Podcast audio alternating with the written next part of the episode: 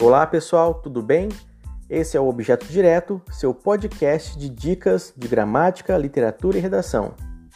Hoje, em nossa oficina do Enem, falaremos um pouco sobre o desenvolvimento do texto dissertativo.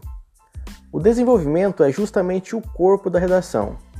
É nele que colocaremos nossos argumentos, tomaremos um posicionamento e defenderemos os questionamentos da introdução.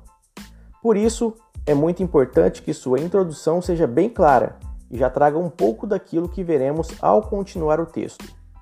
Vamos ver um exemplo de desenvolvimento. O tema do texto é Caminhos para combater a intolerância religiosa no Brasil.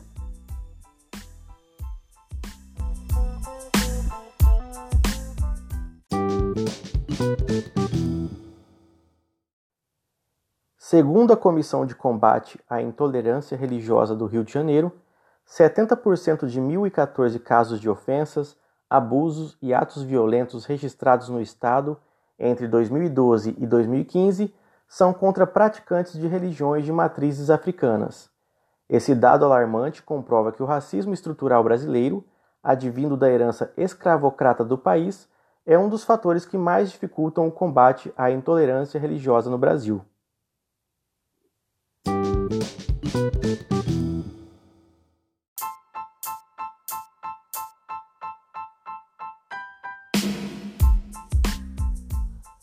Imaginem que o autor já tenha citado na introdução que o preconceito contra as religiões de matriz africana dificulta o combate à intolerância religiosa no Brasil.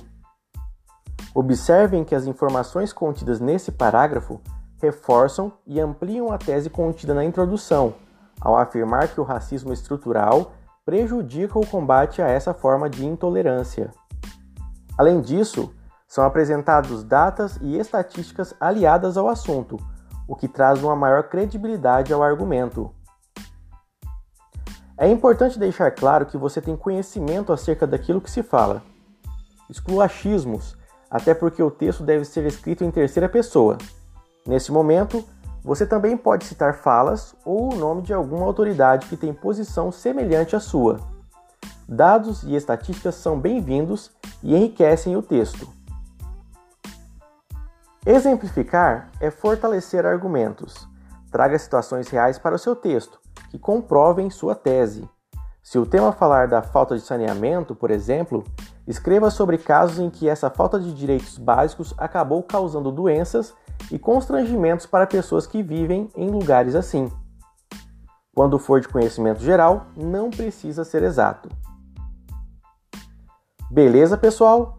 Em nosso próximo encontro, abordaremos técnicas de argumentação que ajudarão vocês a desenvolver seu texto. Um forte abraço e até a próxima!